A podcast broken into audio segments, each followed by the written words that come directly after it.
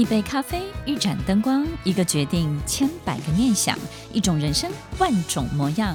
欢迎收听 Emily 的恋恋好时光。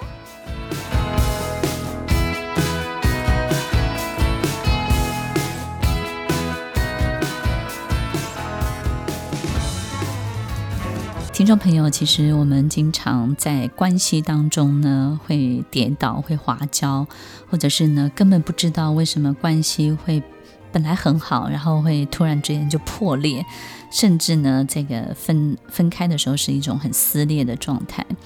然后这样的关系呢，其实不是只有在爱情里面会出现，就是在朋友之间，你会发现，其实一开始都是很好的朋友，很好的同事，但是怎么最后会变成撕破脸，然后会有这么多这个很纠结，然后再就是非常的恶劣。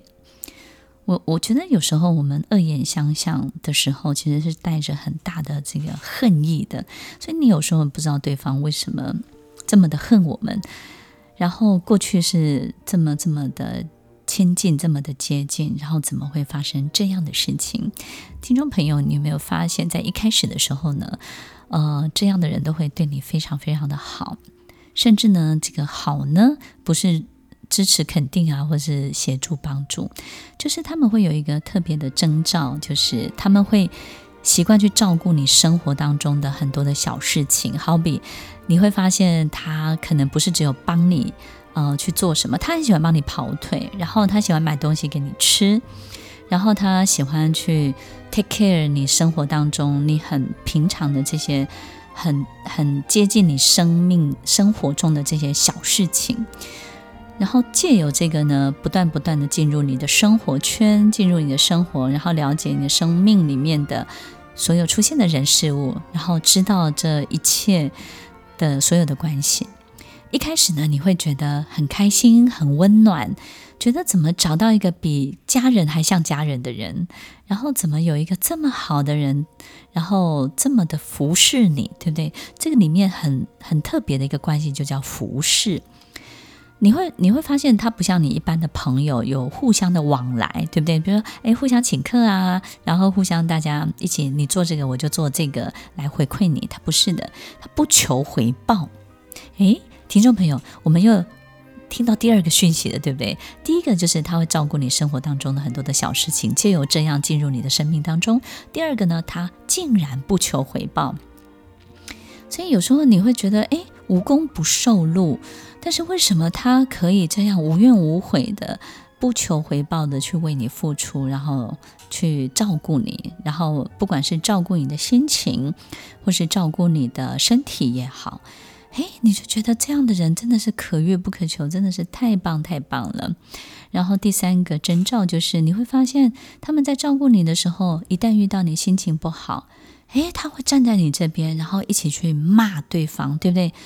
甚至他会做出一些让你很讶异的行为，就是本来你只是抱怨对方、骂对方，或者是呢，只是找个闺蜜，然后私底下讲讲对方的坏话，可能有些东西你解气也就好了，然后宣泄一下、疏解一下，其实你的气也就消了。哎，不对耶，他还去帮你报仇。哇，这个动作就让你吓坏了，对不对？诶，他竟然去帮你报仇，然后竟然让这个人，可能那个人可能透过一些被设计或是怎么样的一个过程得到一些惩罚，他竟然代替你去惩罚他，那你怎么会知道呢？因为他们有第四个特征，就是当他为你做的这些事情之后，他会到回到你的面前邀功，这是第四个特征。诶，你会发现，哇哦！你你会你会很惊讶，然后你会有一点没有办法接受，就是说你怎么可以代替我去做这么 over、这么这么过度反应的动作？你并没有要惩罚他呀，你并没有要做这些事情。然后那个时候你会开始有一点害怕，觉得他怎么可以这么激烈？但是表面上好像是为了你去做这件事情，但是呢，你并没有真的要这么去做。然后他让他真的就发生了。第五个行为的征兆就是，当这一切你开始疏远他之后呢，诶，他就开始生气了，因为你你会感觉到害怕，对不对？然后你开始疏远。第五个征兆就是你会发现他喜欢用你用过的东西啊，用过的东西指的就是好比你用什么样的牌子，诶，他就衣服也买那个品牌，然后吃东西呢跟你上同样的餐厅，他把他自己从头到尾的品味跟你画上等号。兴趣跟你画上等号，你喜欢什么？哎，他也喜欢什么？你喜欢运动，他也喜欢运动。你喜欢跳舞，他也变得喜欢跳。本来不动的，变得很喜欢。你喜欢什么，他就做什么。他把他的品味啦、兴趣啦、嗜好啦、生活中当中的习惯啦，生活中每一天会出现的很多事情，你逛书店，他也逛书店。你会发现好奇怪，在第五个征兆，它完全变成了一个 copycat。就是模仿猫的那种感觉，你你感觉它你的所有的造型，比如说你喜欢呃戴帽子，你喜欢戴围巾，你喜欢做什么？你过了不久，发现他身上也开始出现这些。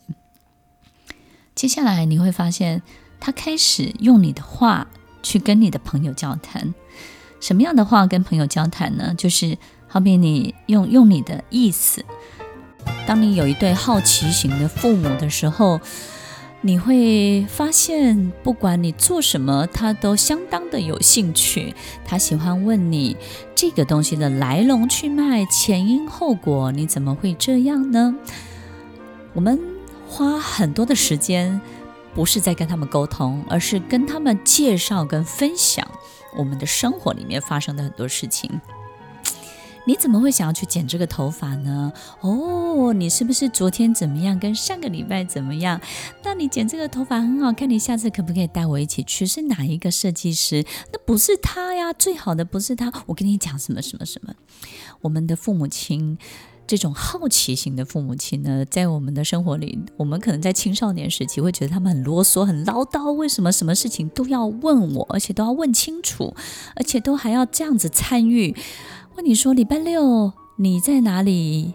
你想要做什么？哦，我礼拜六要去打篮球，跟谁？哦，那我可以去吗？啊啊，那你来干嘛？嗯，我我我就是想去看你打篮球啊。那我你不用管我，我就坐在旁边，我自己自理。听众朋友，有时候爸爸妈妈坐在旁边，你就是没有办法专心啊，你就是会分心，想要问他们要不要喝水啊，会不会口渴啊，会不会太热啊？所以，听众朋友，其实这种好奇型的父母呢，在我们生活里面，其实他就是很想要参与你的生活。他也不是对于你的人生好奇，他对所有的事情都好奇。但是，这种参与的过程呢，在青少年时期，我们可能会觉得比较烦一点。可是，真的长大以后啊，你会觉得带着爸爸妈妈，其实是一件很快乐、很开心的事情。前一阵子在网络上呢，流传了好多好多这种点阅率非常高的文章，就是带父母出国的梦魇。其实我看了好多这些文章，我看了真的觉得，就是又好气又好笑。因为啊，其实这种好奇型的父母特别喜欢跟班，特别喜欢当你的这种。小随从，你到哪里他就跟着到哪里，然后他会告诉你，我就帮你接电话，然后我就你就当我是司机，然后你就当我是旁边呢这个打杂的人，你都不要管我，怎么可能不管你？他就是跟在身边，他就想看看你的世界啊！哎呦，我的儿子的世界，我的女儿的世界怎么这么丰富啊，这么好玩啊！我多想要我的世界也是这样，所以他们也以分享你的生活、你的世界里面发生的事情为乐。他们也非常光荣、非常骄傲地跟他们的朋友分享：我的女儿是一个什么样的人，她在做什么事情，我的儿子是怎么样。所以，听众朋友，你不要烦躁，你要知道，你的父母亲是非常非常以你为荣的。他们在参与的过。程当中呢，他们也觉得他们自己是其中的一份子，好像你的人生也等于了他们的人生，你所有的经历也等于了他们的经历。而在这个过程当中呢，你帮他们经历了更多的，他们不敢去做，不敢去完成，他们这辈子也不敢想，但是你竟然敢想敢做，而且都做到了，所以这个对他们而言是一个奇幻的旅程，他们是非常非常享受跟在你身边的。所以行有余力的时候啊，我觉得把父母亲带在身边，其实也可以让他们满足这种远足的好心情，对不对？那另外一个呢，就是。丰富他们的人生，因为他们的人生可能因为你而更美好，因为我的优秀的儿子，因为我这个好奇好动的女儿而变得更美好。所以，听众朋友，其实我们很多很多成长过程当中的许许多多的纠结，真的在某一个年纪之后，你突然之间这些纠结都变成一种很好的对待。而且呢，你会看见这些纠结背后的这种好心情、美好的事物，或者是这个纠结背后的心疼。有很多时候，你可能会更心疼你的父母亲的没有自信，父母亲的从小到大，他也没有经历过太多的肯定、被祝福、被赞美，所以你会看到很多美好的一切。这个美好的一切，不见得都是快乐的事情哦，大部分都是我们对于他们的人生更懂得。然后呢，更有时候是有一种同情，有时候是更多更多的心疼，有时候是一种很想要让他好起来，有时候也是一种很想要带着他去经历更美好的一切。就好像我们生了孩子，就会希望带着孩子出国，带着孩子去玩，为的就是有一种感受，就是。我希望我的孩子可以见到更多，学到更多，看见这个世界更多。那我们把同样的心情也用在我们的父母亲身上，把父母亲如果可以的话，偶尔带在身边，让他们可以看见更多。因为他们的行动能力已经有限了，他们的移动能力已经不足了，他们已经没有办法自己去到太远太远的地方了。在这个世界，他要每移动一步，每扩展一步，他都给。得靠他身边深爱的这些孩子们，他都必须靠着他们，把他们带到世界的生活当中的各个角落、各个地方。所以，听众朋友，如果我们可以感受到这一切，也许呢，我们就可以当一个非常非常好的反向的父母亲。这种好像我们开始去照顾他们，开始去回向他们，开始呢去回馈他们。这种好心情，这种回馈，这种反向的操作，这种反向的扮演，都会让我们更理解一件事情的整体的样貌。我们对人生的许多观感会变得更立体，然后你就会有更多的同理心，你就会有更多美好的心情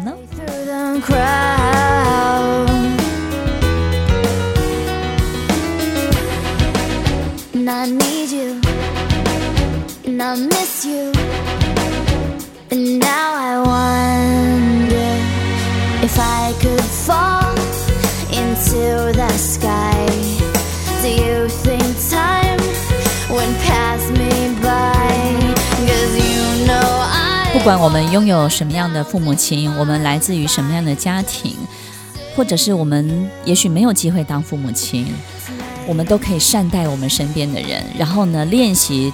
去看一个孩子背后的一切，练习去看一个陌生人背后的为难，练习去看待一个员工背后是什么样的原因促成他有这样的行为。当我们开始去善待别人，并且看见别人背后的一切的时候，你会觉得你的人生会变得一路顺畅，因为你就不会自己找罪受，不会找一个石头阻拦在前面，然后自己跨不过去了。你说是不是呢？欢迎收听恋恋好时光，我是 Emily，我们下周再见，拜拜。一个缺爱的人，当然就会想要。在别人身上去取得更多更多的爱，那么第一个最快速的方式就是去复制别人的人生，去偷取别人的版本，然后到别人的剧本里面把这个女主角或男主角换成自己，然后透过一个模仿的过程，透过一个成为闺蜜的过程，透过一个取代的过程，然后透过一个撕裂的过程，然后在这个 每一个过程里面。这个女主角都会发现自己不知道遇到什么样的事情，对不对？其实刚刚在节目当中分享的这所有的一切，经常在我们的职场或者是工作里面经常会出现。我遇到很多的这个学生，他都会告诉我：“哎，怎么办？怎么办？我的员工出现一个一直在模仿我的人。”或是我的这个同样的主观里面一直出现一个这个 copycat，对不对？然后最后他竟然代替我发言，怎么我的朋友都变成他的朋友了？怎么我的生活圈变成他的生活圈？我的厂商变成他的厂商？我的客户变成他的客户？怎么我所有的一切都变成他的了？听众朋友，其实在这个转换的过程当中，一个缺爱的人，他当然就会投射自己的人生，把自己的人生呢放进去别人的人生的版本里面，对不对？借由别人的这个美好的人生的长相呢，然后告诉自己，我也可以拥有这一切，只要透过模仿。那么一开始，刚刚有跟大家分享，就是一开一开始一定会对我们非非常好。然后呢，通常这个配对的组合呢，通常都是一个是小可怜，一开始那一个呢就是万人迷。真的万人迷哦，很容易遇到小可怜。然后这个小可怜呢，一开始在身边就好像一个小跟班一样，对不对？哇，你的所有一切都是非常好的，然后你都非常崇拜你哈，然后呢，就是非常非常的 follow 你。一个小可怜，那么小可怜呢，经常很多事情是他自己可以做得到的，可是呢，他就是对自己世界里面的事情不感兴趣。啊、生活里面的很多事情，他不是不努力，也不是没有能力努力啊，他就不感兴趣。但是他很喜欢努力你世界里面的，哦，所以其实，在你的生活里面，他他对你正在进行很多事情非常感兴趣，所以呢，他可能会花很多时间去学习你的打扮啦，学习你做事情的风格啊，然后参与你的事业里面的很多很多。但是有的时候会觉得奇怪，他为什么不不回去他的世界里面，然后不回去他的生活里面？因为他的生活跟世界相较你而言是相较无趣的，是比较无趣的。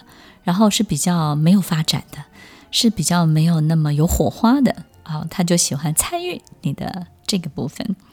然后你一定是个万人迷，你一定是拥有他没有办法拥有并且做不到的一切。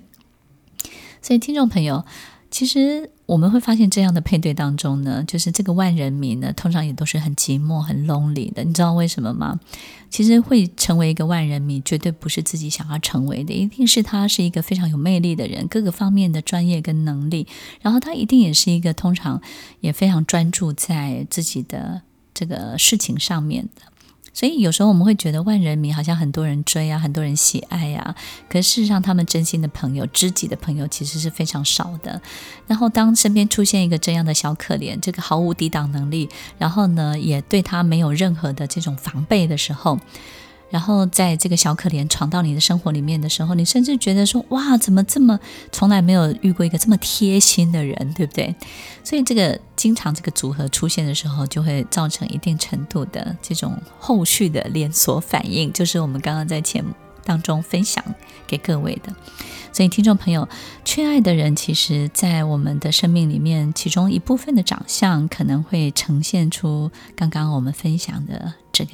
一切，但是缺爱的人也如同刚刚在音乐当中您听到的，他没有办法感受爱是什么，也没有办法相信爱是真的存在的，所以你会发现也会出现一种很特别的缺乏爱的人。你对他做的再怎么多，也许到最后从他的口中都会变成你是一个恶意的炫耀，你是一个。非常高调的去贬低他的人，以前你帮助他，你可能拿了一千块钱，或是拿了一万块钱帮助他，你会觉得说哇，我对你做这么多，对不对？但是呢，对方最后的解读是你在得意什么？你有什么好骄傲的？你也不过就是比较有钱，你不过是出身的比较好而已，你凭什么拿钱来砸我？所以听众朋友，有时候我们会突然发现，嘿，这么多年的朋友，然后突然之间他转身，他告诉别人的。在别人眼中，在别人口中，然后他传递出去的你，竟然是一个这么不堪的人。所以你会发现，你给他的爱，你给他的信任，你给他的所有一切，在他的曲解，在他扭曲的解读当中，得到了一个非常不可思议的解释跟说明。所以。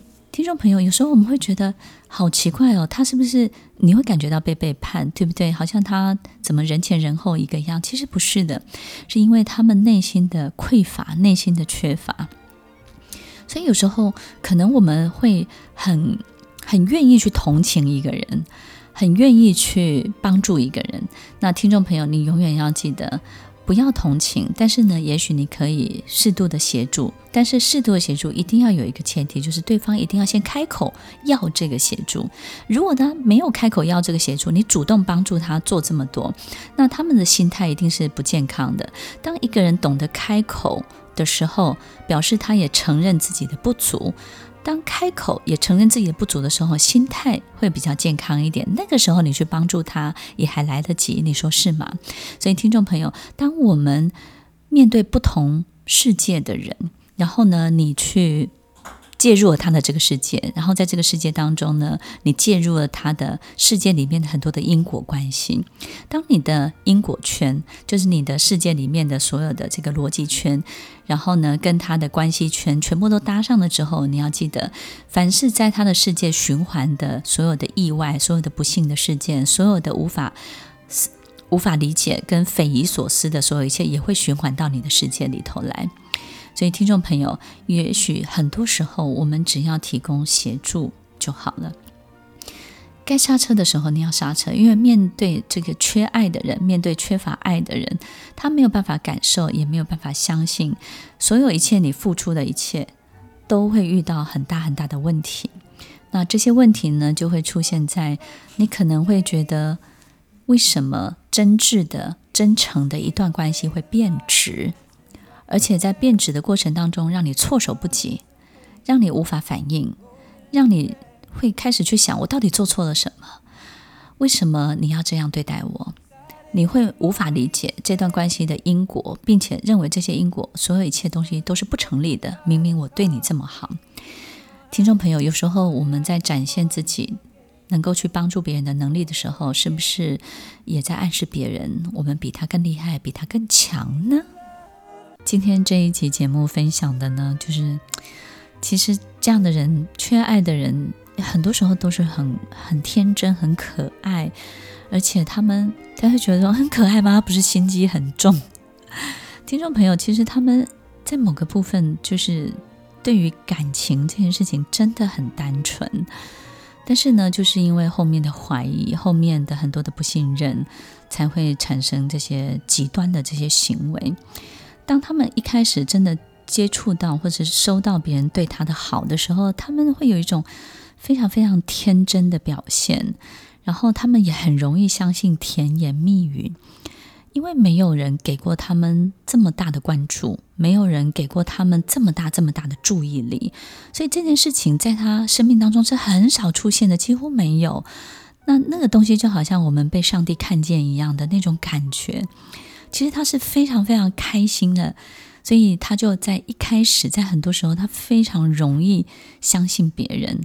只要别人给他足够的注意力跟关注，而这个别人又是一个有重量级的人，我们刚刚讲是万人迷的人，对不对？分数很高的人，然后呢，在公司最显眼的人，在他的生活周围里面是一个他遥不可及的人，可遇不可求的人。特别是这样的人，给他一点点关注，或是一个很大的亲切的问候，或是亲切的这种。呃，很好的交集的时候，你就会发现，哇，他真的是整个人都被你融化了。他们很想要接近，尤其是特别想要接近难以得到的人，很难得到的人。然后刚刚提到的这种遥不可及的人，女皇级的人，或者是呢王子型的人。当你遇到这样的人的时候，通常都是万人迷在谷底的时候，对不对？然后他就会给你很大的关心啊！我们在前面节目有分享到，他一定一开始会对你特别的好。于是过程当中呢，他也会有一个很大的特色，就是他会产生很大的控制欲，对不对？占有欲。一旦他觉得你已经离不开他了，或是他已经在你的生命当中有举足轻重的位置的时候，他的占有欲、控制欲就特别特别的强。听众朋友说，我们觉得控制欲是一种性格的问题，但是其实拥有很大的这种控制欲望的人呢，其实他根本上他在心理上是相信自己是一无所有的，也因为一无所有，他才要拉住所有的风筝线，对不对？每一条风筝线呢，手上一百多条风筝线，每一条每一天都要确认是否一切安好，是否一切都还在他的掌握之中。当他必须要拉紧这些所有的线的时候，一定是他在心里，他也感觉自己是一无所有的，没有这些，他什么都没有了。然后反观我们看，什么东西都不不想抓的人，什么东西都不想记住的人，我们身边一定有一种人，就是什么东西都会忘记，然后什么东西都不要紧的人。哎，奇怪，他他们身上，他们你你到底依靠什么而活？怎么那么自在又那么有自信，对不对？你会发现，哎，他是一个很有爱的人哦，很充满爱的人哦。你会发现他什么东西都忘东忘西的，对不对？好，这个占有欲特别强的人，他绝对是相信自己内心深处是一无所有的，没有这些他该怎么办？所以他才会有这些欲望。然后呢，这也会衍生出两种很特别的性格的这种依恋、这种行为的表现。也就是第一个呢，就是他会经常回避，叫回避型的依恋。然后这种回避型的依恋，就是他回避什么？回避事实的真相。回避真实的一切。比如说，他会很美化自己的选择。比如说，他做了一个选择之后呢，他就告诉你他做的选择有多好，他选的饭店有多棒，他买的房子有多好。然后呢，他做的事情怎么样？他会回避真实的一切。然后，当你跟他谈现实的时候，他就顾左右而言他，而且呢，他会回避自己的问题，逃避自己的问题。然后他会觉得自己的问题都不是问题，所以你会发现你在跟他谈事情的时候，他永远不会去谈他自己真正的问题到底是什么。第三个就是这种回避呢，会回避帮助，他会拒绝你的帮助，然后拒绝别人的帮助，告诉别人我很强啊，我不需要你这些，我一样可以活得很好。当你很想要做任何事情可以 comfort 他的时候，他说我不需要你的辅导，你就是要来辅导我，你不要来辅导我，他会拒绝帮助。然后还会有一个就是好强的心理。这些好强的心理呢，也会让他造成一个就是这个迂腐、比较酸的这种心理，就是他遇到比较强的人，他他选择的这种妒忌的表现就是离开这个强的人，所以他不喜欢跟强的人在一起。所以听众朋友，这种很回避事实的人，在缺爱的人当中，也是一个很特别的行为的表现。